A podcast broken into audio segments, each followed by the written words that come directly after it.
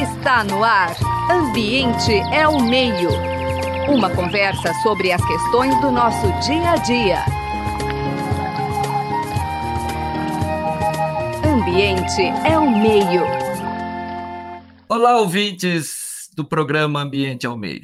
Hoje conversamos com Silvia Ziller, que é engenheira florestal, doutora em conservação da natureza pela nossa querida Universidade Federal do Paraná e é diretora executiva do Instituto Horus de Desenvolvimento e Conservação Ambiental. O tema bastante polêmico e importante: espécies invasoras. Boa tarde, Silvia. Boa tarde, José Marcelino. Obrigada pelo convite. E comece falando um pouquinho aí, então, sobre a sua formação e sobre a sua trajetória. A minha formação é de engenharia florestal, mas sempre voltada a temas de conservação.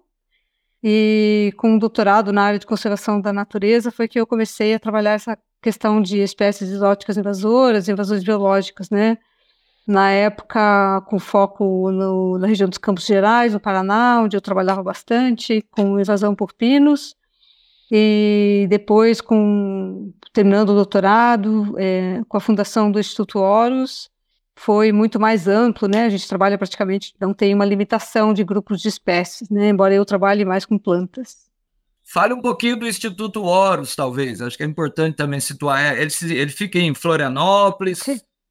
É, o Instituto Horus é uma organização sem fins lucrativos que foi estabelecido no ano de 2002, então tem 22 anos agora na época com apoio de uma ONG americana que se chama Ashoka Empreendedores Sociais, da qual eu sou fellow, né, ou membro, vamos dizer assim. O Instituto Horus tem sede em, no município de Florianópolis, em Santa Catarina, mas o trabalho nosso não é um trabalho só local, a gente tem trabalhado muito em vários estados do Brasil, bastante com o governo federal e também praticamente em, em quase todos os países da América Latina e, e do Caribe, assim, com interações com programas internacionais, com a Convenção sobre Diversidade Biológica. Muito bem, vamos começar um, pouco explicitando né, o que são espécies invasoras. Né? Quando me vem à mente, assim, eu que não sou especialista, mas alguns exemplos típicos, eu que moro aqui em Ribeirão Preto, é, me vem à mente a questão das abelhas africanizadas, me vem à mente a questão do capim braquiária. É isso mesmo, é, é por aí a questão, né? Eu me lembro até do, da minha adolescência tinha um livro famoso que chamava-se Eram os Deuses Astronautas, né? Ele se perguntava, trazendo essa ideia também dos deuses como invasores do espaço. O que uhum. são e qual a dimensão dos invasores? Silvia. Então, é bem importante essa pergunta, porque também é muito importante que a gente separe o que são espécies exóticas apenas de espécies que são exóticas invasoras, né? Então, esses conceitos que são usados aí nas políticas públicas em nível global, eles saem sempre da Convenção sobre Diversidade Biológica, que é o documento assinado aqui no Rio de Janeiro, né, na Eco Rio 92, as pessoas conhecem por esse nome.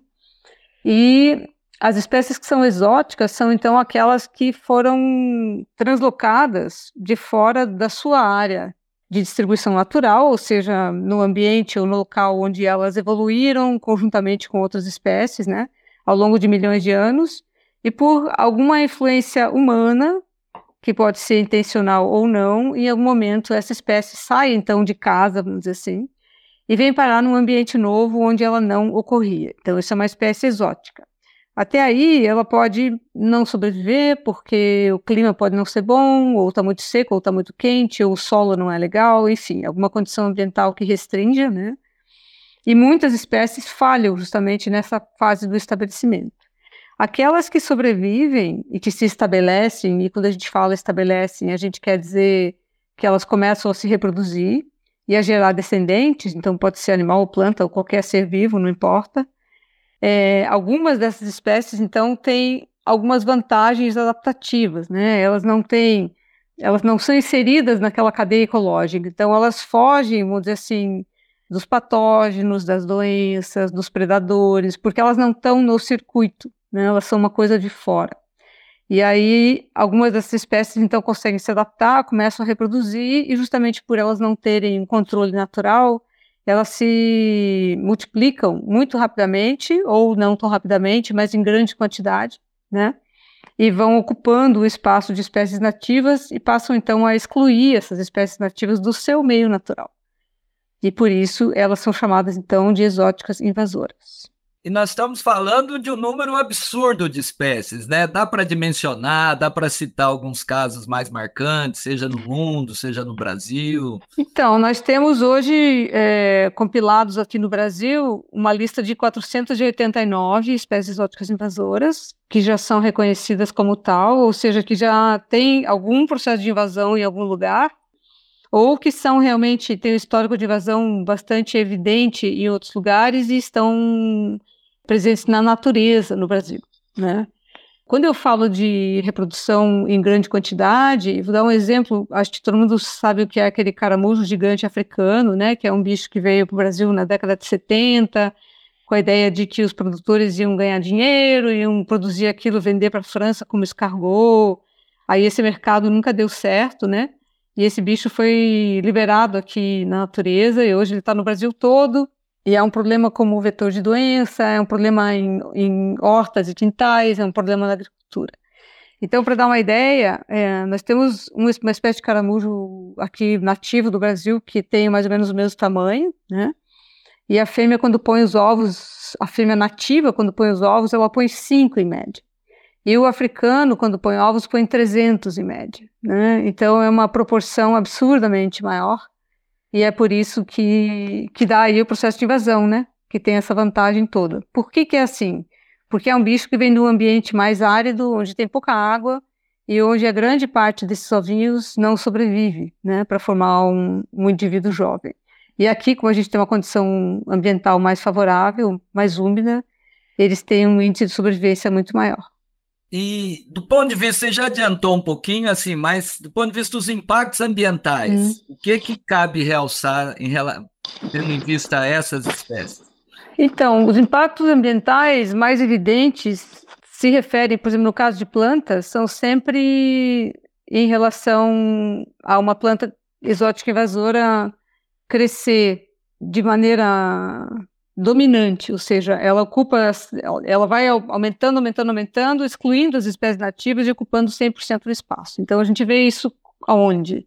Como você comentou, né, aí na tua região tem muita braquiária, então se você vê um lugar onde tem braquiária a tempo, você vai ver que não tem mais nada de, de vegetação nativa, né?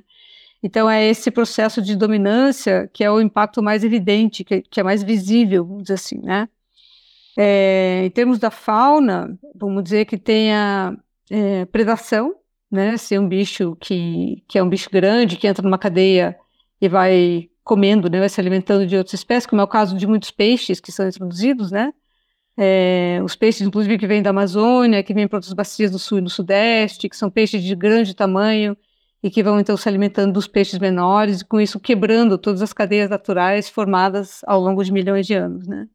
Em termos da fauna, também é comum que os animais possam ser vetores de doenças e então contaminar a fauna nativa com, com doenças, com carrapatos, é, com fungos, enfim, isso também é comum na, na área de peixes, quando os peixes de tanque de criação caem nos rios, né?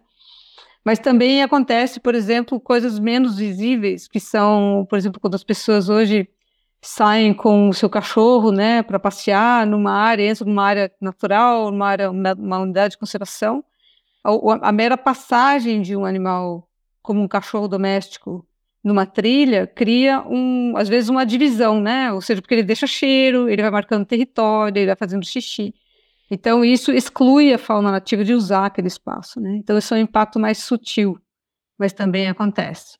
E tem os impactos é, que são combinados, vamos dizer assim, né? Como do javali, por exemplo, que além de tem impacto grande na, nas populações de, de, dos nossos porcos silvestres, que são os, os catetos e os queixadas, de também causar muito prejuízo econômico, de causar muito dano em vegetação e regeneração de áreas de floresta, de causar muito dano em região de campo, porque é como se passasse um trator, né, arando aquilo. Então, os impactos são bastante variáveis, assim, de acordo com o ambiente e com a espécie. É, e você trouxe o exemplo do escargot, a gente tem outros exemplos também, a própria questão, acho que, da, das abelhas africanas. Quer dizer, é sempre um, um, vetor econômico né, que tende a motivar essa importação, digamos assim, né, de espécies invasoras. Mas muitas vezes pode ser um tiro no pé também, né? Nem sempre, quer dizer, é uma visão às vezes de curto prazo, né? Essa visão econômica imediata, vamos dizer assim, né?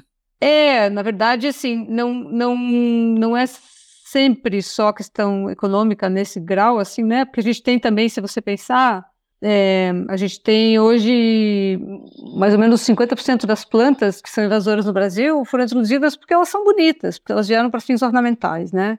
Então, você não tem uma relevância econômica tão grande assim, porque é um mercado que lida com muitas espécies ao mesmo tempo, né? E a gente poderia facilmente filtrar, então, essas espécies e ainda deixar um universo imenso de, de opções para as pessoas usarem, né? Então, isso, isso é uma coisa que precisa acontecer, né? E é, essas espécies de uso econômico, sim, elas vêm né, com essa motivação e essa expectativa de que as pessoas vão ganhar dinheiro com isso, e isso, na verdade, facilita que elas sejam dispersadas no território de forma muito rápida. Foi o que aconteceu com o caracol, o caramujo africano, né? O que aconteceu com a, a abelha, a gente nem pode falar, porque ela se dispersou por conta própria, né? Mas se a gente pensar, a abelha africana que foi introduzida, ela tem hoje um impacto imenso sobre as abelhas nativas, e poderíamos ter uma produção de mel muito mais distinta, né, e de melhor valor se não fosse pela abelha africana. Se pensar também em todos os prejuízos à saúde humana, quantas pessoas já morreram por causa disso e que tem alergia, que tem correm risco, né, de andar às vezes no mato porque pode sofrer um ataque de abelha e, e, e são pessoas que têm alergia, é uma adição, né, à questão de saúde aí, como o mosquito da dengue também, né, que são coisas que a gente gostaria de não ter na nossa volta, né? Bom, a gente está no capitalismo. O capitalismo parece que se move pelo econômico, né? E o relatório da plataforma intergovernamental sobre biodiversidade e serviços ecossistêmicos, né, IPBES, sigla em inglês, indica prejuízos mundiais da ordem de 423 bilhões por ano, ou seja, mais de 2 trilhões de reais. A gente tem uma dimensão desses custos para o Brasil, Silvia, e quais os setores mais atingidos? Então, a gente tem sim algumas estimativas de custo, mas mesmo essa estimativa do IPBS, ela é uma subestimativa, né? Porque ela, as estimativas que nós temos, elas são bastante baseadas em prejuízos agrícolas, do que se chama de pragas agrícolas, que são muitas vezes também é, organismos que são introduzidos, né? Seja insetos, seja fungos, ou enfim, outras coisas, né? Como, como acontece, por exemplo, com os cítricos, né? Que tem fungo que aniquila, tem também aquela com, com banana, enfim, tem várias coisas. Então, essas coisas entram nessa conta, mas a conta de controle, que é pequena ainda, porque a gente quase aqui no Brasil não faz, não investe em controle, né? A conta de perda de serviços ecossistêmicos, como de água, por exemplo, não está feita, porque é muito difícil de fazer. E tem outros valores que são intangíveis, né? Se a gente pensar, por exemplo, quanto vale uma paisagem conservada? Né? Na hora que, que as pessoas vão tirar férias, elas pensam, ah, onde é que eu vou? Eu quero um lugar bonito, não quero um lugar degradado, né? Então, nessa hora, aquilo tem um valor grande. Ou onde você mora é conservado, né? Então, hoje, a gente falar em conservado tem uma ligação direta com a questão de mudança climática, né? porque nós temos temperaturas muito altas, nós temos chuvas mais intensas, nós temos fenômenos extremos como ciclones que não chegavam na costa e agora chegam. Então, hoje, os ambientes conservados têm um papel a mais né, na vida das pessoas, no sentido de protegê-las dessas, dessas mudanças mais extremas e também de, de aguentar mais isso, né, de, de manter o ambiente mais inteiro, mais íntegro. É um outro aspecto assim que eu não sei se é um pouco paranoia, né, popular, mas a gente ouviu que muitas vezes por trás de doenças que surgem no Brasil, né, principalmente na área agrícola, eu me lembro na época foi muito citada a questão do, do bicudo, né, que atacou as plantações de algodão, e aí eles diziam que tinha uma correlação entre a disseminação e o aeroporto de Viracopos, ou seja, as uhum. grandes produtoras de agrotóxicos, né? Que muitas dessas espécies invasoras elas né, são nocivas para a agricultura, quer dizer, elas têm muito interesse. Isso é paranoia, Silvia, ou pode ter um fundinho de verdade? Não sei te responder isso, não. Porque, assim, existe essa, essa questão de como as espécies chegam, é o que a gente chama de vias de introdução e vetores, né? Então, é, qualquer veículo que transporte carga é considerado como um vetor, né? Tanto que existe essa uma, uma convenção internacional da Organização Mundial do Comércio que, tem, que, é, que é relativa a, por exemplo, envio de cargas com embalagem de madeira, né? Então, a madeira deve ser tratada, ela tem que vir carimbada que foi tratada, para justamente não ter larva de inseto e tal. Mas a gente sabe que a fiscalização é precária, e a gente também sabe que tem, às vezes, coisas que vêm carimbadas e que não é de verdade, né? Então tem de tudo aí. Então os cuidados dos países, tanto no enviar coisas como no receber coisas, precisa ser melhorado, né? A nossa condição de, de fiscalização de fronteiras e como a gente é um país também de dimensão continental, isso também é, é muito difícil quando a gente pensa entre regiões internas do Brasil, né? Como os peixes aí que a gente está falando, né? Peixes amazônicos distribuídos nas bacias do sul e do sudeste. Isso é um problema, mas. Então pode, pode ser não intencional, pode chegar.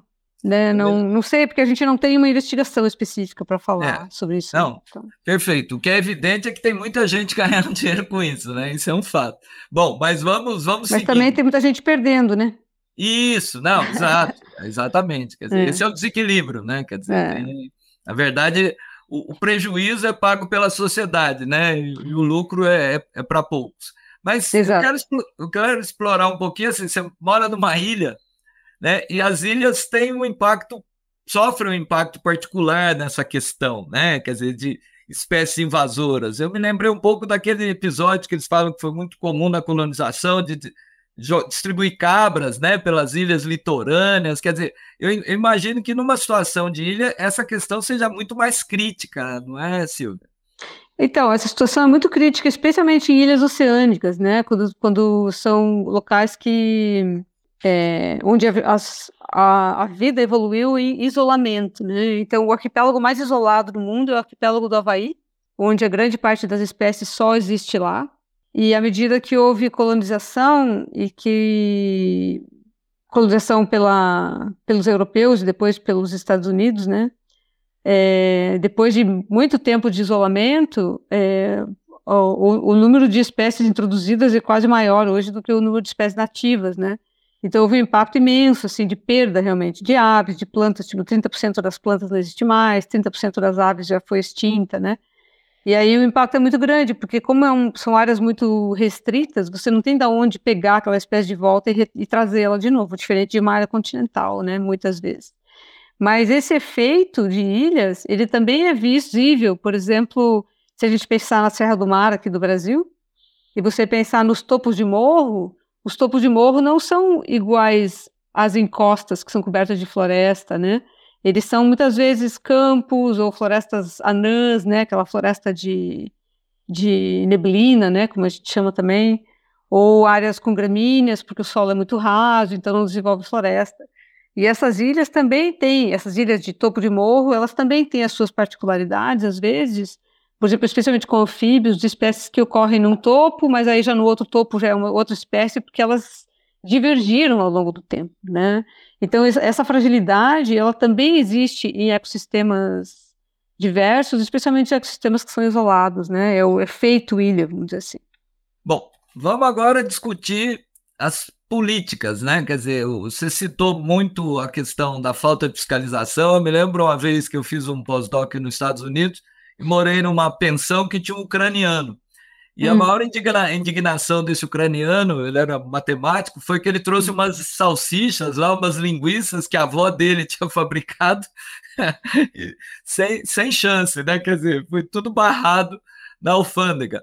Quer dizer, a, a experiência internacional tem coisa para nos ensinar. Quer dizer, o Brasil já passou por grandes traumas de espécies invasoras. Nós estamos aprendendo alguma coisa com isso, Silvia? Não, aprendendo a gente sempre está, né? Acho que talvez a gente tenha aqui um, um, excesso de tempo de diálogo antes de chegar na ação prática, né? Então, quando a gente fala de, de invasão biológica, a gente sempre diz: olha, o negócio é o seguinte, isso aqui é tudo manejo adaptativo. Você não vai ficar estudando, estudando, estudando, estudando para um dia você resolver o que você vai fazer. Você começa fazendo e vai aprendendo e vai arrumando e vai melhorando, né? Assim, no Brasil, posso dizer assim, a gente tem alguma legislação de base que ajuda bastante, né, a, a enquadrar esse tema, como a Lei de Crimes Ambientais, por exemplo, né, que reconhece espécies invasoras como a disseminação de espécies exóticas invasoras como crime. A gente tem a lei do Sistema Nacional de Unidade de Conservação, que diz que não pode ter espécie exótica dentro de unidade de conservação, que também já é muito bom, né? E algumas coisas é, separadas, assim, né, de espalhadas, vamos dizer assim, na legislação brasileira, mas não é que não tenha.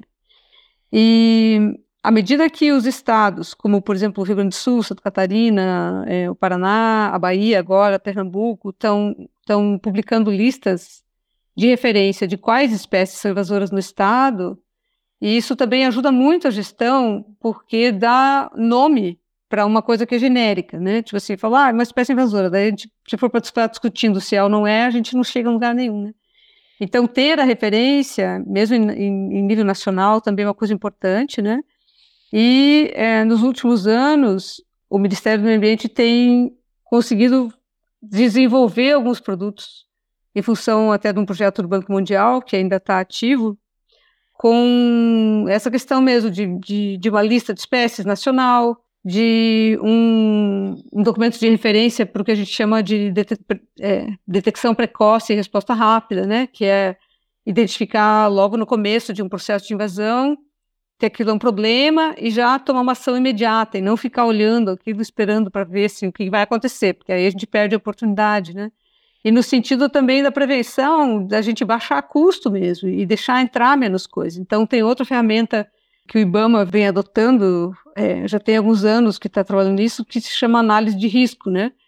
Então, quando existe, por exemplo, alguém que quer trazer uma espécie, importar uma espécie, é, passa por esse protocolo, que é um questionário, e aí esse questionário tem várias perguntas referentes a, a características da espécie que indicam que ela tem potencial de invadir ou não.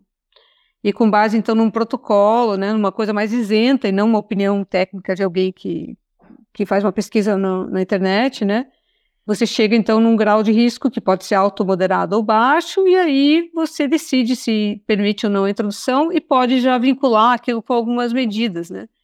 Então, qualquer coisa que venha, por exemplo, importada, e que mesmo que tenha risco moderado, deveria ser autorizada a vir com um plano de contingência.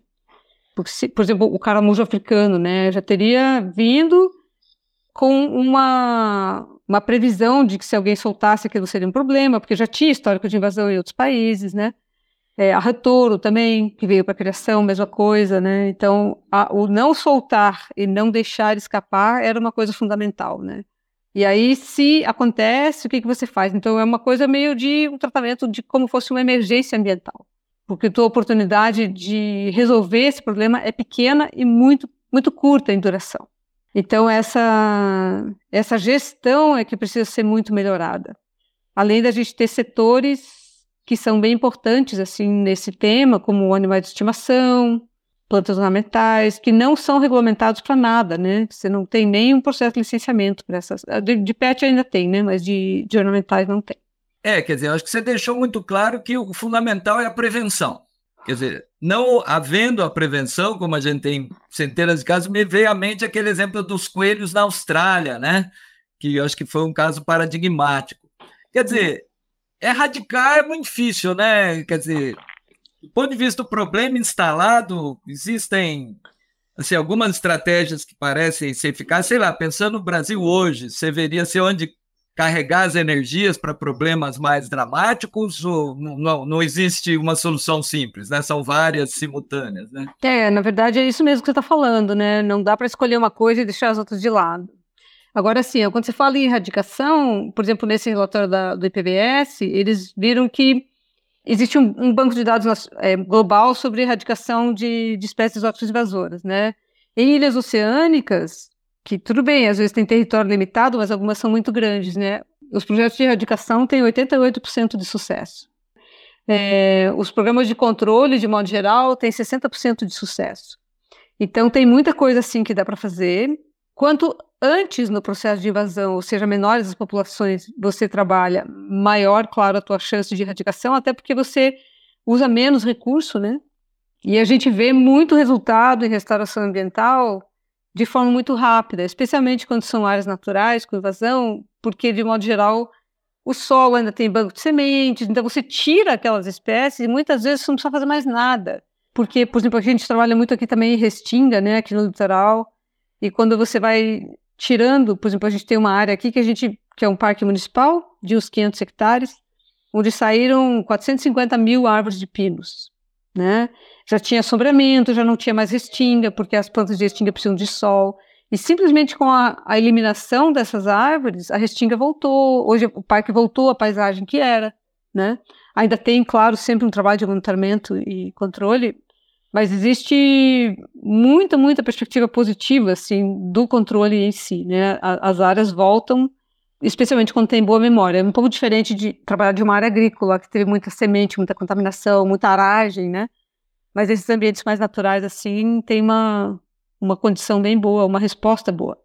Então, além da prevenção, é, essa visão né, de, de emergência ambiental, de você detectar uma coisa e já fazer uma ação imediata em cima, é uma coisa extremamente importante e tem áreas muito frágeis, ou com espécies ameaçadas, endêmicas, que aí sim precisam de controle, independente do estágio que esteja hoje, né?